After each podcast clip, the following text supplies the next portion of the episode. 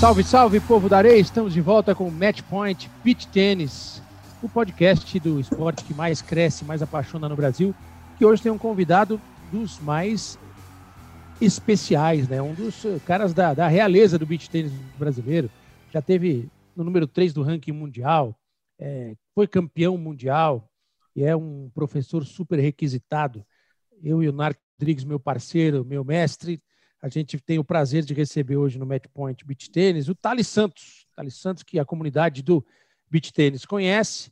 E quem não conhece vai ficar conhecendo, batendo esse papo aqui com a gente. Thales, muito obrigado por aceitar nosso convite. É um prazer ter você aqui no Match Point Beach Tênis.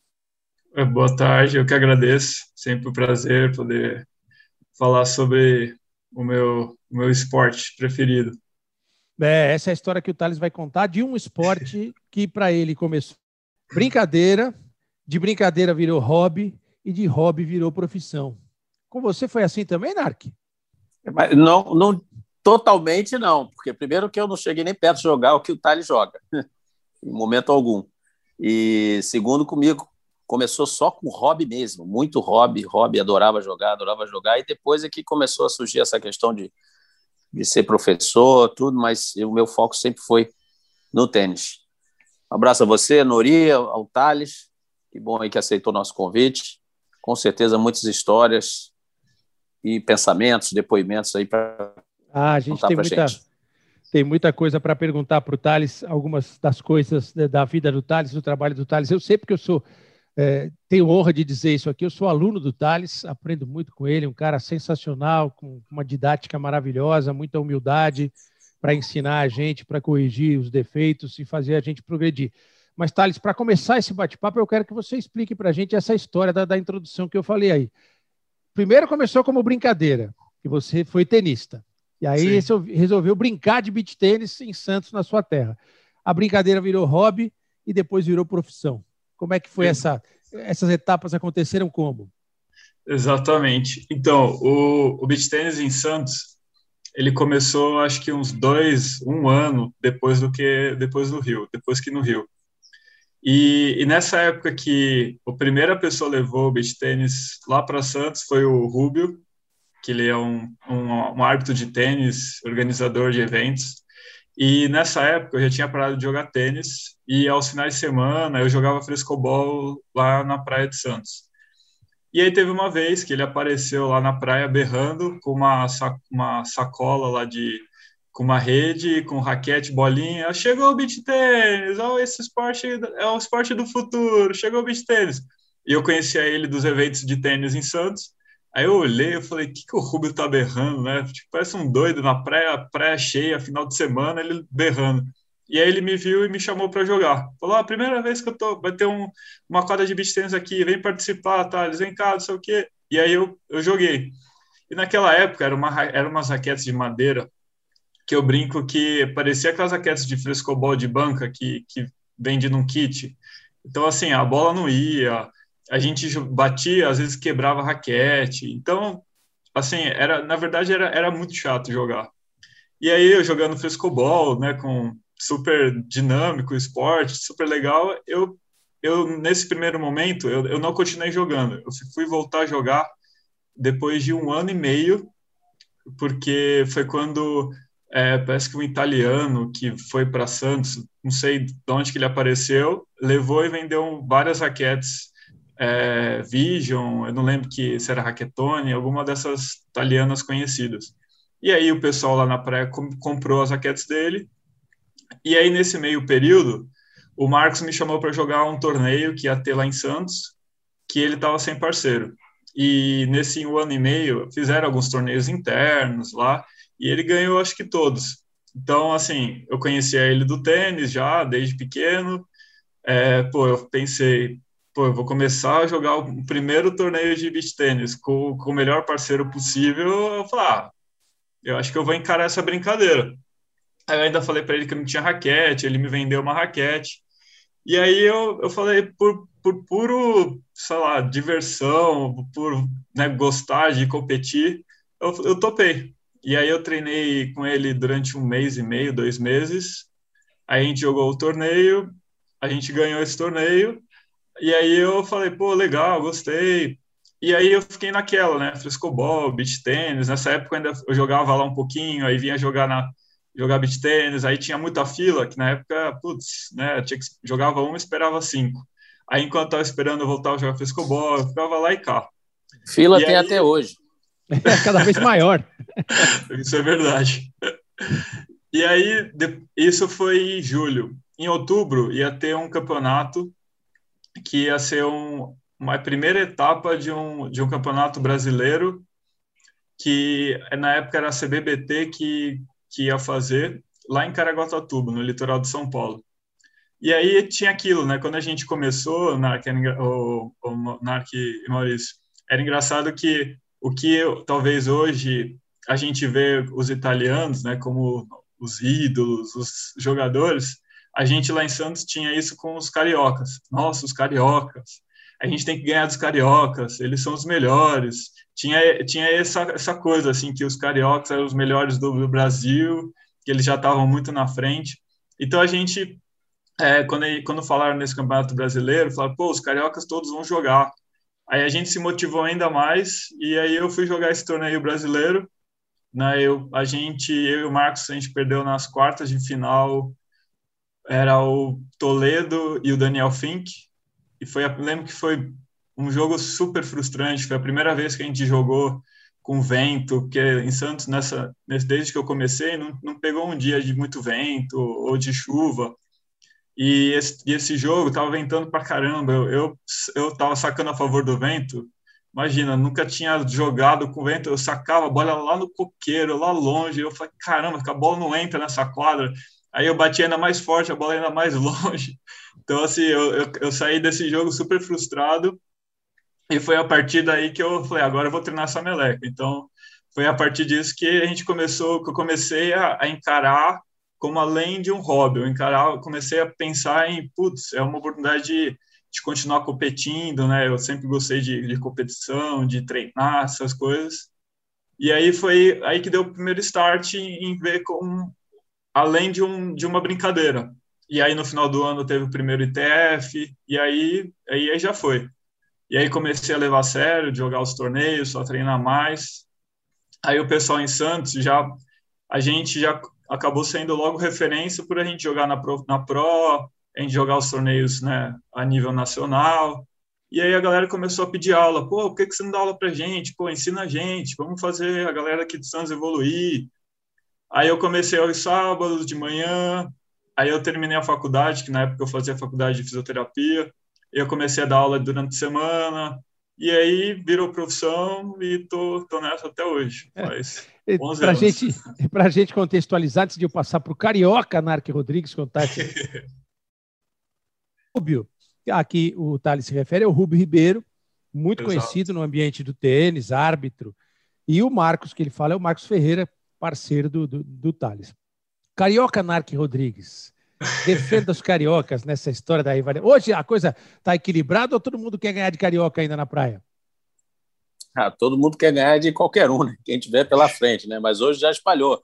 Tem gente maravilhosa no sul, já Nordeste, tem jogador bom em tudo quanto é lugar hoje em dia.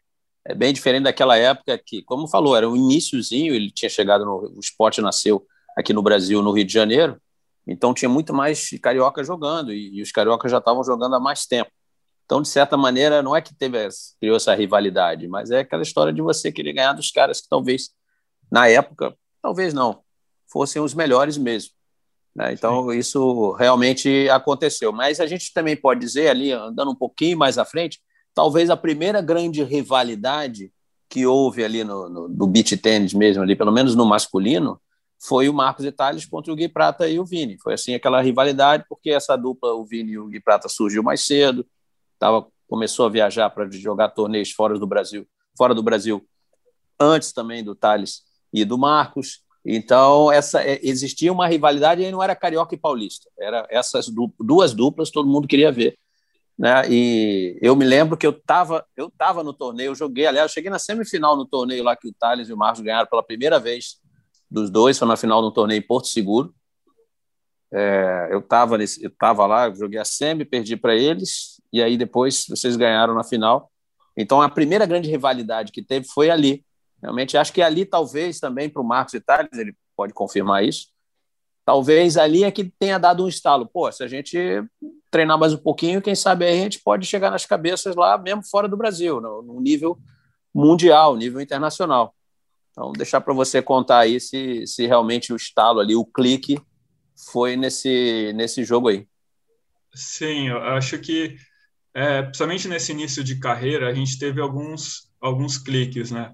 O primeiro foi, foi esse, né, no primeiro ano que a gente começou a jogar, né, esse, depois desse torneio de Caraguá, que no final do ano teve o primeiro ITF no Brasil, que foi o da Costa do Sauípe. Não, da Costa do Santinho, Costão do Santinho, lá em Floripa.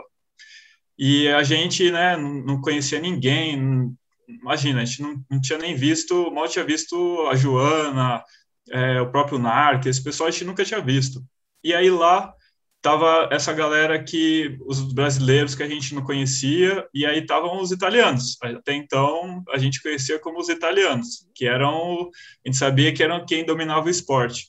E entre esses italianos estava Calbucci, Strano, é, tinha o Penza, tinha alguns italianos que, que realmente até hoje ainda são referência. E aí a gente perdeu nas quartas de final para o Calbucci e Strano, num jogo no super tie break, naquela época o terceiro set era super tie break, e de 10 a 5, 10 a 6, e, e aí acabou que a gente descobriu que o Calbucci era o sétimo na época do mundo, o Strano estava entre os 20, algo do tipo, e aí eu, eu acabou assim, né, o torneio, eu falei, caramba, Marcos, os caras são... Calbucci jogava na época já uns, sei lá, 15 anos. Eles eram sete do mundo. A gente está jogando, eu estou jogando há seis meses, ele um ano e pouco, e a gente já equilibrou. Não é possível, tem alguma coisa errada, meu, vamos continuar treinando, né? Vamos ver como é que, que esses italianos jogam, vamos tentar treinar mais para ir jogar fora, vamos, vamos nessa. E aí a gente começou. E aí, aí o Vini e o Gui era uma dupla assim que além de jogarem bem, terem começado antes, não tinham mais experiência, era uma dupla assim, eram muito encardidos, porque os dois eles brigavam com o outro, o Vini dava chilique na quadra, eles faziam o diabo assim e a gente não conseguia ganhar. E era assim, a gente ficava perdido, falava, o que que aconteceu? A gente estava com o jogo tipo na mão, daqui a pouco virava tudo. Então a gente perdeu assim, sei lá, umas cinco, seis vezes deles nessa situação, assim, o jogo equilibrado, daqui a pouco, dois, três games eles abriam. E aí teve uma vez que, eu lembro que em Santos, foi um, um jogo até marcante. A gente ganhou o primeiro set, o segundo set estava perdendo de, estava ganhando de 3 a 1, começou a chover, eles viraram o segundo set, viraram o terceiro, e aí a gente saiu assim da quadra, que a gente parecia que tava, parecia que era luto, porque nessa época, todo mundo de Santos torcia, né? A gente era, eram os ídolos deles. Então, e tinha todo mundo já já tinha o, o Vini e o Gui como uma referência né, nacional. Pô, os dois, a melhor dupla do Brasil. Eles já foram para a Itália, eles jogam na seleção, então tinham aquela imagem dos ídolos e a gente queria ganhar dos ídolos, né? Tipo, né, não era que era uma rivalidade é, negativa, né? Era um era um desafio nosso de querer ganhar dos melhores.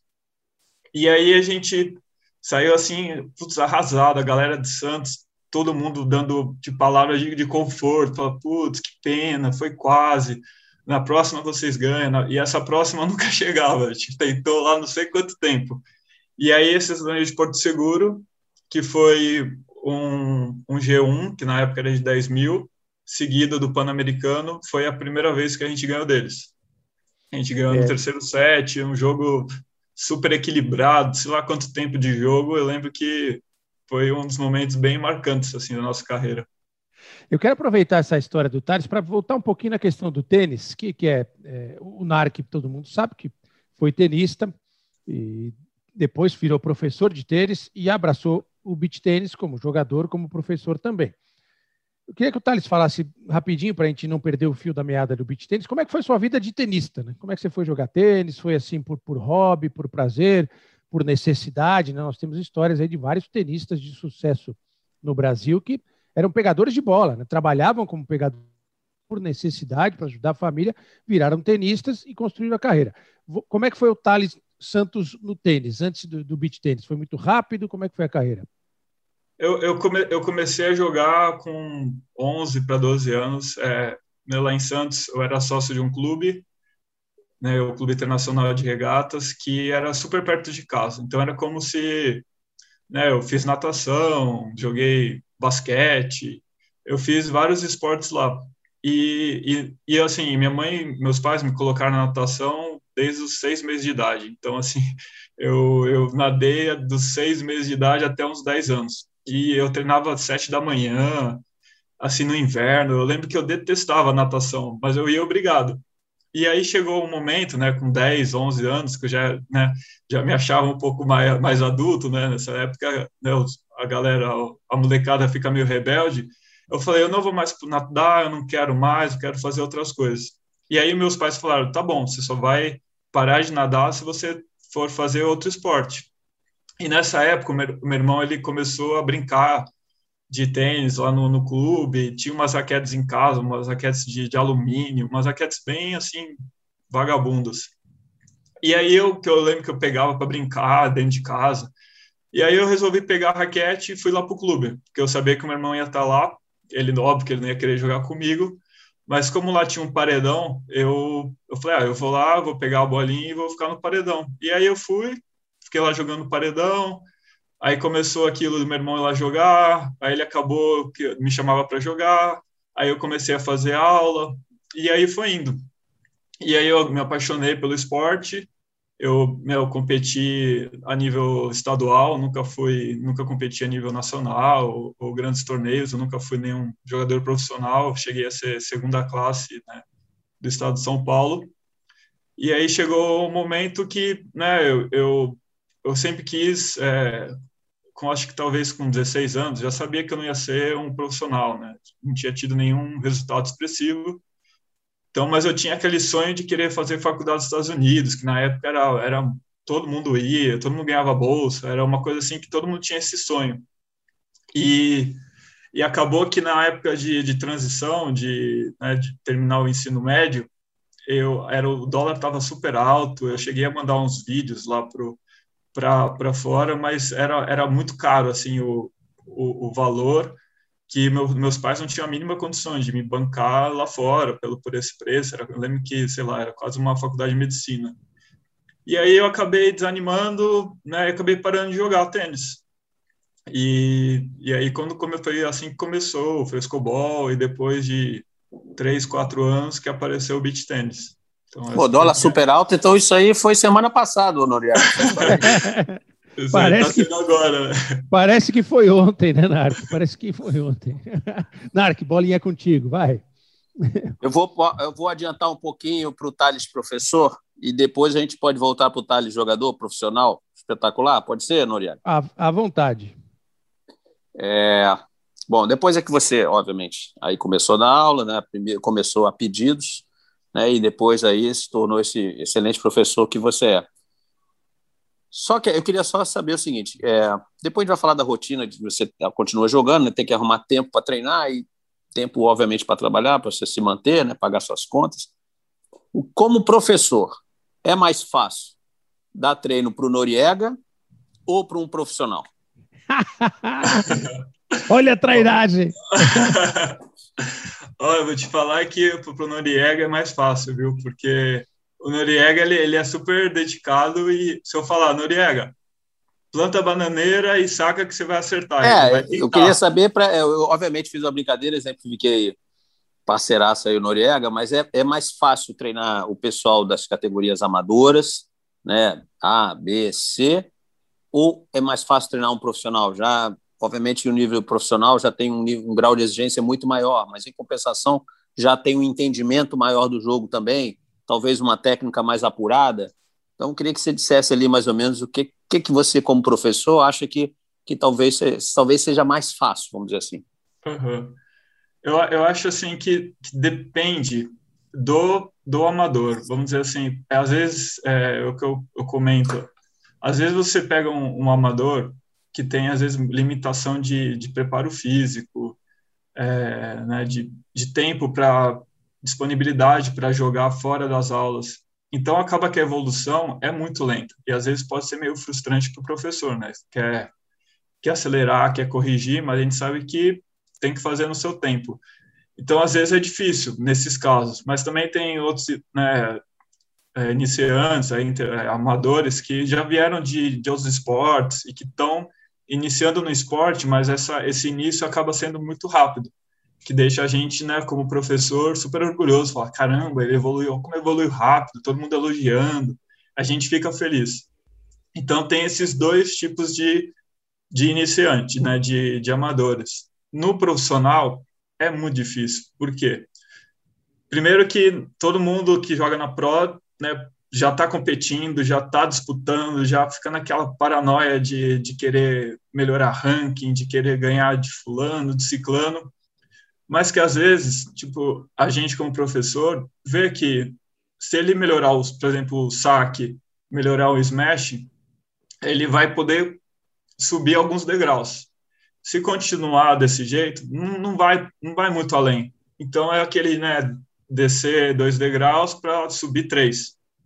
Então, que às vezes você convencer um, um profissional a mudar é, putz, é muito difícil. Porque eles já sabem é tudo, né? É, exato, né? De profissional acha que já, já sabe tudo, que tá, do jeito que tá, tá bom.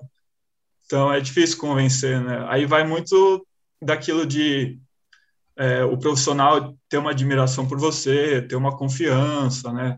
ele, ele visualizar que ele precisa também melhorar isso, e aí vai, aí vai do professor, do convencimento do professor, né?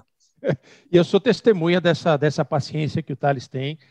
Tem coisas muito legais é, da maneira de observar. Eu não sou um atleta profissional, sou um atleta amador. E, por exemplo, no meu caso, eu tenho exemplo do saque, que é uma coisa que o Thales mudou para mim. E não foi fácil mudar na minha cabeça. Mas eu tinha que ouvir o cara, porque eu tinha um saque, eu tinha uma certa confiança naquele saque, do alto da minha pretensão a saque, porque a bola saía forte. Aí eu tava não adianta você bater forte desse jeito, porque a bola vai voltar para você de um jeito que você não vai conseguir devolver. Você precisa botar mais efeito, precisa mexer. E, cara, trabalhando isso, eu percebi como é interessante. E ele nunca perde a paciência para explicar para a gente. Mas voltando, voltando para a questão do profissionalismo. Hoje, a gente está vivendo esse período terrível da pandemia, né? o esporte está absolutamente parado. O Taz é um dos principais jogadores do mundo. É, como é que está a sua carreira profissional hoje? Eu sei que você tem. É, para fazer calendário está difícil para todo mundo, porque ninguém sabe quando vai ter calendário. Mas eu sei que você tem uma estrutura profissional de trabalho, né? Você tem a preparação física, fisioterapia, você tem seus patrocínios e você tem um trabalho psicológico também, né? que, que você considera fundamental para o seu desenvolvimento como atleta. Queria que você falasse também de, desse lado psicológico do seu treinamento. É, então, assim, é um, é um período que, né, que pegou todo mundo de surpresa, que ninguém, tá, ninguém soube lidar, acho que né, todo mundo passou perrengue, está passando perrengue, e a gente vai tentando fazer o que dá. Então, né, a gente tenta treinar, tá, a academia está fechada, a gente tenta treinar em casa, tenta treinar na, sei lá, na pracinha do bairro, que não seja sozinho, um lugar aberto, é, correr, sei lá, em algum lugar. Então a gente está tentando meio que é quase eu tentando sobreviver. E, né, acho que eu, eu ainda acho que o pior já passou, né? Acho que ali entre maio e, e julho, por ali, agosto, estava tudo realmente fechado e que ninguém sabia absolutamente nada sobre né, o vírus, a gente ficava muito ali com medo de sair de casa, né? Então, depois desse período, a gente já começou a entender que, né, que se a gente usar máscara, a gente pode correr, se a gente se a gente a gente consegue treinar dentro de casa, que que vai surtir efeito. Então, hoje em dia, eu estou lidando eu lidando melhor, né? Eu estou conseguindo, né, por exemplo, no momento agora eu tenho treinado assim, aqui perto de casa, eu tenho aparelho TRX, e é onde eu faço lá os meus funcionários, para não, né, já que não tem academia. É, a parte do beach tênis, é, ano passado foi, acho que o pior momento, eu fiquei, acho que eu fiquei dois meses e meio, quase três meses sem pegar na raquete, então, né, a gente, o profissional, foi aquilo, né, a gente sabia que não ia ter torneio, e que era uma situação totalmente atípica, então a gente, eu resolvi, falei, meu, eu vou, né, ficar realmente em casa, eu não sei o que está acontecendo, então eu vou, eu vou garantir. Ah, hoje em dia, agora, né, depois dessa, desse primeiro susto geral, muita gente começou a fazer quadras dentro de casa, né? Então eu estou conseguindo bater uma bola às vezes na casa de algum amigo para não ficar totalmente parado. Então e agora tem um esse ano agora é uma tem uma coisa a mais que muitos torneios estão estão seguindo.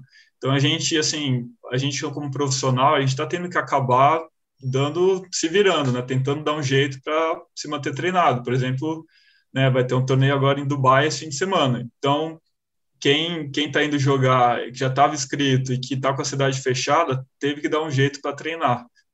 Então, assim, é, é um momento bem complicado, viu? Não, não é fácil, né? Mas eu sei que junto comigo tem tantas outras pessoas, tantas outras, né? Tantos outros atletas na, com a mesma dificuldade. O bom é que pelo menos a gente é num lugar aberto que né, a gente consegue adaptar o nosso esporte a qualquer lugar, na grama, na, na areia, onde for, né? Diferente de, sei lá, um, um judoca que tem que estar num lugar fechado, né, com kimono, perto de um, de um outro atleta.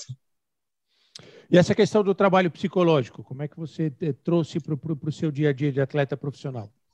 Foi, foi assim, um, uma conversa de, de amigos, eu e a Jaque, né, Jaque Brenner, é, foi, eu participei, eu fui dar uma clínica em Balneário Camboriú, e que ela morava lá, e aí, conversando sobre isso, né, sobre o aspecto psicológico, ela perguntou se a gente fazia algum acompanhamento. Aí eu falei que não, ela falou que viu o nosso jogo num evento um, dois meses antes, que ela comentou, que ela, que ela né, achou bacana a maneira que a gente que a gente joga, a gente, a gente foge um pouco, a gente fugia um pouco do, do padrão da galera, a gente eram, eram jogadores mais introvertidos, a gente não, não vibrava, a gente não fazia aquela, né, daqueles berreiro todo que muitos atletas jogam. E, e, ela, e ela percebia que mesmo assim a gente era super né, motivado, focado, e que ela, ela achou bem legal. E aí eu aproveitei para perguntar algumas coisas, assim, de, putz, acho que esse, ao mesmo tempo que a gente é, é introvertido, acho que atrapalha alguns momentos que a gente, por exemplo, é, a gente estava jogando mal, a gente estava jogando mal, estava perdendo o jogo, a gente não conseguia é, começar uma conversa, sabe, assim, puxar. Eu tinha muito receio de falar alguma coisa que ele fosse ficar magoado, e ele tinha, então o Marcos também tinha receio de falar alguma coisa ou de algum jeito que eu pudesse ficar magoado. Então a gente preferia não falar. Então ficava os dois quietos, tentando, né, fazer o seu, né, vamos dizer, cada um fazer a sua parte e ver se no final dá certo. Mas a gente sabe, sabe que que não é assim que funciona. E foi essa a minha pergunta para ela, o que, que eu tinha que fazer. E aí ela me respondeu, me falou várias coisas e falou: Ó, oh, eu eu tô aqui à disposição para fazer uma parceria, se você quiser fazer um acompanhamento, pode ser você, pode ser você e o Marcos, a gente pode fazer alguma coisa. E aí assim, eu sempre adorei essa parte de, de lado psicológico, lado mental, de do esporte, o quanto influencia. Eu sempre fui muito fã disso. E aí eu topei na hora. A gente fez uns, umas reuniões online, porque ela morava lá em Balneário, a gente morava em Santos. E assim, desde, desde o princípio eu adorei, então ela fez algumas, dava algumas lições de casa, tipo, ó, oh, depois desse treino eu quero que vocês é, fiquem pelo menos 10 minutos conversando para falar o que, que foi de bom, o que, que foi de ruim, o que, que foi bom de um, bom do ruim desse do parceiro, o que, que você acha que você precisa melhorar, essas conversas assim que, que era no, no intuito de disso virar uma coisa normal, não, não parecer que é um tabu, assim, eu, eu falar, sei lá, pô, Marcos, você, você errou muito o saque nesse jogo. É, não, não, eu não ficar com esse medo de falar isso e ele encarar como uma, uma crítica e querer retrucar a ponto de brigar. Então, eu acho que foi, assim, eu confesso foi um divisor de águas, assim, pelo menos para mim. Eu não, eu não, posso falar pelo Marcos, né? Mas para mim foi que assim mudou muito, assim, a maneira de eu ver, até eu começar a entender e perceber durante um jogo é o adversário, como que o adversário estava. Então hoje em dia eu até brinco que durante o jogo eu olho muito a fisionomia do adversário, eu, eu tento perceber como que eles estão durante a partida, se estão confiantes, estão inseguros. Porque a gente, a gente, às vezes a gente fica tão preocupado com nós mesmos e esquecem que o adversário lá também está nervoso, também está tá ansioso e a gente está focado só em nós, né? Então, nesse sentido, ela me ajudou muito. que fez eu né, ficar tudo mais tranquilo e aí fica tudo mais fácil. Você começa a entender o jogo, você começa a entender a parte mental do jogo, em que momento que você tem que arriscar, que momento você tem que segurar, como que você tem que reagir a cada ponto relacionado né, a adversários. Então, é, é bem legal. Narc. Isso aí que o Thales falou é tão importante que é praticamente num nível altíssimo de beach tênis, é o que define o que vai ficar em primeiro lugar o que vai ficar em quinto, terceiro, quarto. Você vê nos grandes torneios, né? Quem já teve a oportunidade de estar e quem não, não pôde, aconselho aí. Você vai ver nos grandes torneios mundial, né, torneio forte fora do Brasil, Kazan. É, desde a primeira rodada, os jogos são duríssimos, mas tem sempre alguém que vai ganhar. E normalmente são os caras que estão, obviamente, lá em cima no ranking. Por quê? É um detalhe, é um, um componente mental no qual o jogador consegue extrair um pouquinho de confiança, consegue enxergar no adversário um momento de fraqueza.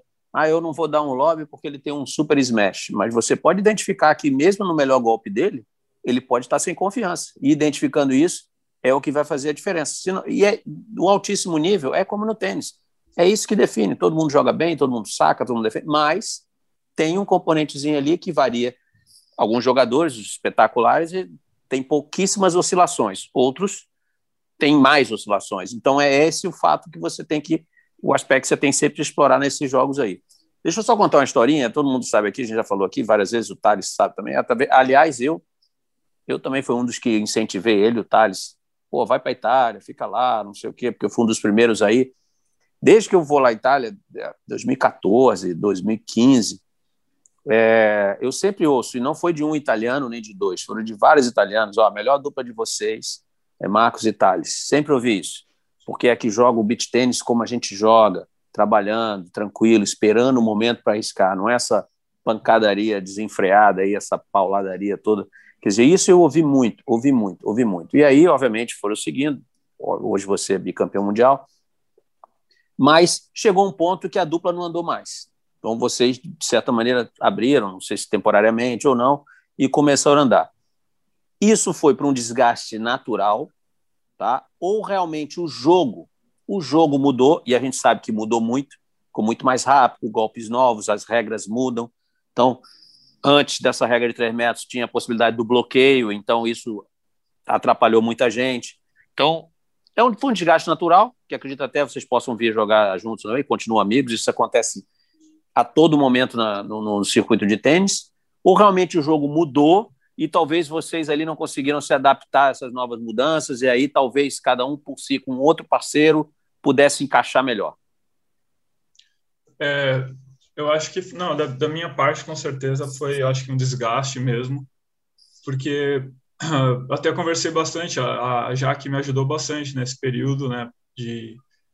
Porque o que aconteceu? É, durante um, um certo período da nossa carreira, a gente passou por muitas mudanças, né? Então, o Marcos ele, ele casou, teve filho, é, eu me mudei para São Paulo e aí mudou toda a minha programação, né? A gente estava acostumado, por exemplo, durante toda a nossa carreira, a gente dava aula, em, eu dava aula em Santos de manhã, terminava lá às 11, a gente começava a treinar às 11 15 e até uma, duas, até a hora que a gente quisesse, ia para casa, almoçava, fazia minhas coisas, depois academia, e depois e o Marcos dava aula no final de tarde e noite. Então, durante anos e anos, a gente tinha essa rotina.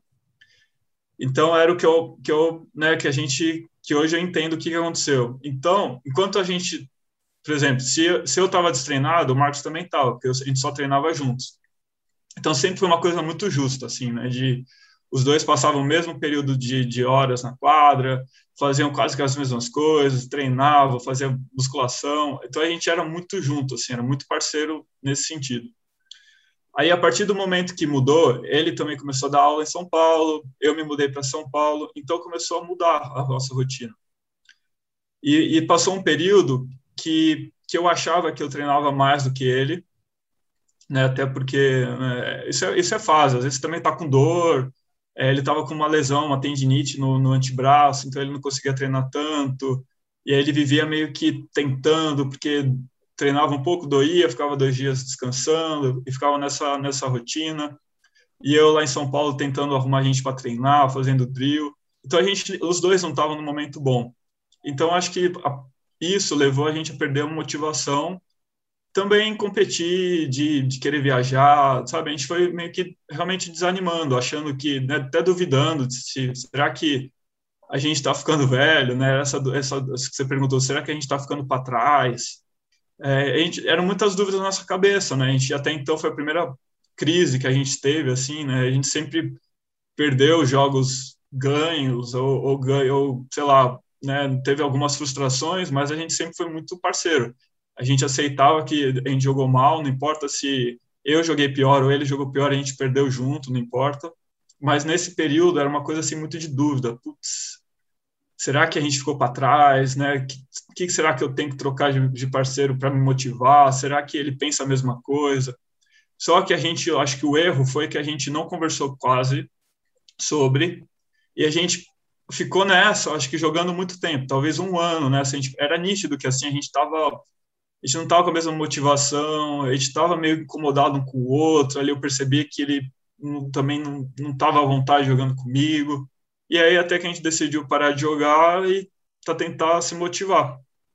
E aí eu acho que, né, sei, eu acho, vejo hoje que deu certo, né? A gente readquiriu a confiança, né? A gente conseguiu bons parceiros, eu e ele. Então eu acho que foi foi mais nesse sentido. E é claro que o esporte hoje em dia, né? Eu, eu lembro que antigamente os torneios é, que não eram dos, dos maiores aqui no Brasil, a gente até quartas de final, semifinal, a gente não, passava nenhum Perdia susto. Perdia game. É, exato, a gente, não, a gente não passava susto, né? Era semifinal ali que às vezes a gente pegava lá uma dupla, assim, que, que equilibrava.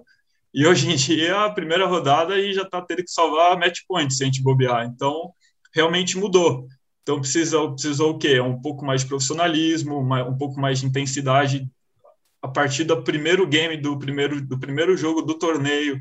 Então assim, a gente foi mudando assim a postura também. Eu lembro que antigamente, putz, acabava o jogo, você via a gente galera da Pro tomando uma cerveja, fazendo indo para balada, e hoje em dia é, você imagina, fala, não, é inviável, como assim? Não existe, né? Então a gente, a gente também foi se profissionalizando ao longo do tempo e que né, é difícil até hoje em dia é, é, difícil igual era antigamente jogar torneio na Itália, né, que o Narc sabe muito bem disso. Então, acho que foi foi basicamente essa a questão toda. Você falou da questão da profissionalização, Thales, que é legal para a gente. Daqui a pouquinho a gente tem que, infelizmente, encaminhar o um encerramento do papo, mas tem um tempinho ainda bom para a gente falar. Você tem uma estrutura profissional hoje de trabalho com base em patrocínios da parte profissional, do tenista, beach tenista profissional, e do professor. Você dá aula no Calçadão, que é uma academia fantástica que tem aqui em São Paulo, e você tem. Fala para a gente da sua cesta de patrocinadores, as empresas que te ajudam. Sei que você tem uma raquete com o seu nome, que também faz parte desse, desse processo. Como é que funciona a sua base profissional de apoiadores? É, eu tenho, é, patro... a gente fala que a gente tem patrocínios e apoiadores, né? Então, que nem sempre alguma empresa pode, né, consegue contribuir financeiramente com a gente, mas, né, em troca de, de serviços ou de produtos, acaba que, que já dá uma ajuda grande. Então, atualmente eu tenho a Dropshot, né, que é a marca de raquete, uma marca espanhola, que está no mercado aí há, há muito tempo, que eu tenho uma raquete assinada, essa vai ser a quarta geração, né, que, que eu já estou com eles há vai fazer cinco anos, se eu não me engano, e que eles me dão apoio, me dão todo esse suporte de, de raquete, de munhequeira, raqueteira, bola, um, um valor né, em espécie também. Eu tenho de marca uma marca de roupa que também oferece roupa e também dá um apoio financeiro, que é a Zaiden, é uma marca uma marca lá de Araguá do Sul, que, que eles né, entraram no, no beach tênis como uma maneira de de mudar um pouco, né? Que antiga sempre foi né, no beach tennis a gente sempre jogou com os uniformes dos patrocínios de raquete. Então, é, sei lá, Vision a gente jogava todo de Vision, é, é, MBT era todo mundo de MBT. E eles resolveram entrar nesse mercado, né? Com, com roupas até um pouco diferentes, com mais estampas. Então, que também me apoiam eu tenho apoio de, de duas né, clínicas, de uma clínica médica, que tem médico, fisioterapeuta, nutricionista, e uma outra clínica que, que, tem, que é de fisioterapia, que é uma coisa mais osteopatia, é uma terapia manual, é um pouco meio que né, se complementam nesse tratamento. Tenho a Jaque, né, como psicóloga. Uh, eu tenho, assim, são, são esses os apoiadores, de que eu, que eu lembro são, são esses, e que fazem né, a, a minha carreira como, como atleta ser facilitada, já não é, que já não é já não é fácil, mas facilita um pouco, né? Então acho que né, é primordial ter pelo menos esse apoio, né? Já que não ganho milhões, infelizmente. Narc, para a gente encaminhar o finalzinho aí do bate-papo. A minha é rapidinha, tá? É, como o Thales também veio do tênis, ele, vocês vão entender o que eu estou querendo dizer. No tênis, as duplas é, no profissional, muitas vezes os jogadores faz parte do processo de evolução. É, por exemplo, muitos jovens às vezes procurando jogadores já veteranos para jogar juntos e aí vão aprender bastante, vão passar um ano jogando juntos ou não sei quantos torneios. Isso vai fazer parte do desenvolvimento desse jovem que está ingressando ali no circuito. Então, por exemplo, o Bruno Soares jogou muito tempo com o N. Ullets, que era um neozelandês bem mais velho que ele. O Marcelo Melo no início da carreira jogou com o André Sá, que era um jogador é, mais já acostumado com o circuito, de certa maneira. Não digo, na época não era veterano, mas já tinha sido quartas de final de Wimbledon, tinha, era um jogador já com muito mais experiência do que ele. E isso é, é comum no, no, no, tênis, né? Você acha que hoje, com essa quantidade de garotos aí, Brasil, então, Brasil, Rússia, Itália, cheio de garotos aí de 17, 18, 19, às vezes até mais jovens, 16 anos jogando muito, você acha que seria um bom caminho, de repente, os tenistas aí, os beat tenistas, você, é, sei lá, mais para frente, obviamente está todo mundo já encaixado seu parceiro, Marcos, né, todo, tantos outros jogadores, talvez iniciar uma parceria com um garoto desse jovem que está despontando, até para, obviamente, vai auxiliar o jogador que já está mais cansado, mais veterano, com, já construiu família, tudo, e ao mesmo tempo vai contribuir muito com o desenvolvimento e a evolução desse jogador jovem. Você acha que o beat tênis tem espaço para que isso aconteça, aconteça esse movimento também? Eu acho que sim, com certeza. Eu, eu, eu percebo que é, tem uma coisa que, que eu acho que bloqueia um pouco de acontecer isso, igual no tênis. Eu vejo que no, no, no beach tênis a gente é, a gente não tem né, tantos patrocínios. É, por exemplo, um tenista, ele, ele vai ganhar lá os seus, sei lá quantos mil, milhões. Ah, é a questão do ranking, né? Para poder entrar na chave, é isso? Talvez Exato. Isso. Exato. O, te, o tenista tem lá o seu, o seu contrato que vai ganhar um valor X por ano, então ele está tranquilo, ele sabe que ele pode se programar para isso, independente de ganhar premiação de torneio, né, lógico que todo mundo quer. E nós, beach tenistas, a gente, eu falo que a gente vive de torneio pós-torneio, então a gente precisa é, ganhar, a gente precisa chegar no final lá na semi, na final do, desse torneio, que é para para pagar um pouco, diminuir as despesas da nossa, da nossa, dos nossos gastos. E a gente vai vivendo assim de, de torneio. Então é um pouco, é, fica um pouco difícil a gente. É uma né, aposta, arriscar, vira uma é, aposta. A gente apostar aposta. No, no moleque, a gente sabe que vai jogar bem. Então, assim, eu até eu joguei o último torneio que teve lá em Porto Alegre com o Giovanni Cariani, né, o Gijo, tem 17 anos assim, eu, eu adorei jogar com ele. É aquilo, como eu tô, eu tava tô numa fase assim que eu não tô tão preocupado com ranking, em, em ser o número um do mundo. Então é que eu falei, pô, eu acho que eu tô meio sem parceiro, acho que eu vou jogar, eu vou chamar ele para jogar, ele tá jogando super bem nos treinos da seleção. Por que não? De repente eu vou ajudar ele, né, algumas coisas. E foi super legal, super produtivo, eu adorei jogar com ele, inclusive que pretendo, quero jogar mais torneios com ele. Então, acho que é, é, é, mais só por esse motivo, né? Que, que, eu, que eu não vejo tantos atletas mais experientes é, jogando com, com, com, jogadores mais jovens, porque na verdade é você investir num, num, jogador mais jovem, você arriscar um pouco, né? Não, de repente não ser cabeça de chave em um torneio, viajar para fora sem ser cabeça de chave e poder correr o risco de pegar uma dupla favorita logo na primeira rodada, né? Que a gente sabe que às vezes nem sempre, né? Você ser só campeão é um bom resultado. Deve você chegar numa semi, chegar numas quartas, né? Cada cada cada pessoa tem o seu, né, o seu objetivo no, né, o seu objetivo e tem a, sua limitação, né? Às vezes você sabe que você não tem chance de ganhar o torneio, mas se você chegar numas quartas de final é um resultado satisfatório, né? Então eu acho que é, é por esse caminho que que eu não vejo tantos jogadores com atletas jovens jogando junto, né? E para a gente fechar, Thales, você falou da, da de, de, pretensões, né? Que você não está com a cabeça em ser número um do ranking. Qual é o seu objetivo hoje? É focar, tirar o melhor de você? Você está preparado mais para as competições de seleção brasileira, de, de campeonato mundial? individualmente você tem um, patamar, não quero ser número um, mas quero melhorar meu ranking, quero chegar top 10. Como é que é? Como é que você vai trabalhar essa temporada que a gente espera que seja uma temporada melhor para todo mundo que é de 2020, né? É, é claro que né, depois a gente ter sido campeão na mundial, a gente começou a acreditar muito mais no, no poder do Brasil de maneira geral, né? não só nós atletas. Então, assim, eu, eu vinha cada vez, né, me me organizando mais para conseguir um, uma estrutura melhor de treino, é, acrescentando coisas novas, tentando focar em coisas que eu precisava melhorar. E aquilo, é, eu, eu nunca fui de, de, de mirar assim o.